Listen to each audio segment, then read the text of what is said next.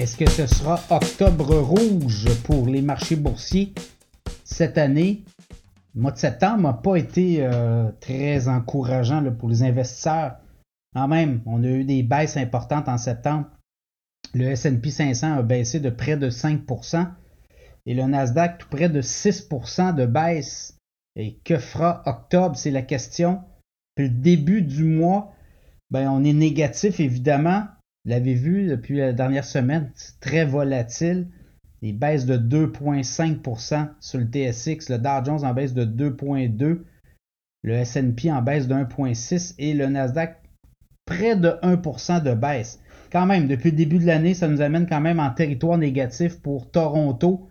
On était positif, on avait du 5-6% jusqu'à tout récemment annuel euh, à la bourse de Toronto, mais là on est négatif de près de 1,6%. Le Dow Jones est tout, comme on dit, le break-even, 0,05% de baisse. Le S&P 500 en avance, en, comme on dit, en hausse de 11,4% depuis le début de l'année. Le Nasdaq en hausse de 27,3%. Voilà. Donc, qu'est-ce que ça veut dire? Ça veut dire que le mois d'octobre, tout est possible. Quand on regarde l'historique du mois d'octobre à la bourse, on a quand même un, on a du positif, on est optimiste, on a une hausse moyenne dans les euh, dernières décennies d'environ 0,9%. Donc à peu près 1% de hausse. Vous allez me dire, c'est pas beaucoup, mais euh, septembre était négatif hein, en passant. Donc on peut s'attendre à un rebond. On va le voir d'ailleurs si euh, les obligations gouvernementales peuvent se calmer, mais ça encore là, c'est pas fait. Mais ce qu'on comprend, c'est que octobre est souvent une occasion pour les marchés boursiers. Oui, il y a eu des secousses, là, si on regarde euh, le, crash de 87, ça s'était passé au mois d'octobre. Et euh, ça avait, euh, ça provoqué quand même des descentes assez importantes, 2008 aussi. Par contre, ce qu'on voit souvent en octobre, c'est le, le, rallye de fin d'année. Octobre, novembre, décembre, c'est le dernier trimestre. Et là, souvent, on va prendre forme. On va voir, on va voir des tendances prendre forme et ça peut donner l'occasion pour terminer l'année. D'ailleurs, certains analystes voient le Dow Jones, euh, mais surtout le S&P 500 autour des 4007, 4008, là, autour des 4200, 4300, dans ces eaux-là. Donc, ça pourrait euh, donner une impulsion, ça pourrait permettre au marché de terminer l'année sur une note positive.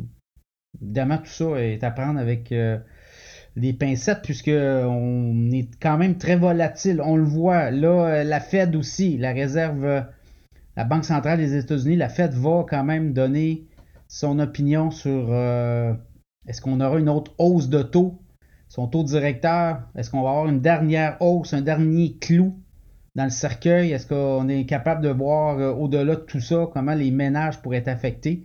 Demain, l'économie américaine va beaucoup mieux que celle canadienne, que je pense que la Banque du Canada va peut-être lever le pied, va sûrement lever le pied pour euh, la prochaine rencontre et ça sera terminé dans le cas du Canada, mais aux États-Unis, on pourrait avoir une dernière hausse. C'est ce qu'on comprend, on décode, mais tout ça, vous voyez, là, tout ça peut euh, changer assez radicalement.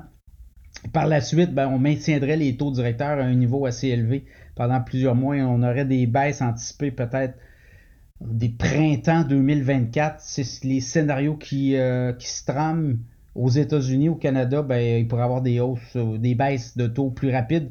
On l'a vu, l'économie canadienne ne tourne pas rondement, contrairement à celle des États-Unis. Aux États-Unis, ben, il y a de l'emploi aussi qui se fait, qui se produit. Donc, euh, dans ce contexte-là, les marchés boursiers, ben, le pivot pourrait être le mois d'octobre. Et pour terminer l'année, ceux qui ont. Souvenez-vous quand même, en début d'année, on nous disait que ça allait être la catastrophe sur les marchés boursiers. On se relevait de 2002, qui n'avait pas été très bonne comme année. Et euh, là, ben 2003, je regarde le Nasdaq plus 27% d'avancée quand même, et le S&P 500 11.4. Toronto très décevant. Est-ce qu'on va être capable de se reprendre? Le pétrole a diminué beaucoup là, dans la dernière semaine. Euh, est-ce que les financières vont repartir aussi? Assurément, les banques vont repartir. Et là, ben, c'est peut-être des occasions importantes d'entrée pour les, investisseurs. Regardez les titres qui vous intéressent dans les banques. Il y a des beaux dividendes et c'est des titres euh, à conserver euh, ad vitam aeternam dans son portefeuille qui vont vous générer du cash flow. L'autre euh, tendance, ben, avec tous ces titres à dividendes qu'on a dans notre portefeuille, ben, on est capable d'avoir des liquidités pour profiter justement des aubaines. Et là, ben, on rentre dans le dernier crunch. Est-ce qu'on va avoir des aubaines intéressantes à se mettre sous la dent? Ça sera à suivre octobre, pivot, comme on dit, ça passe ou ça casse.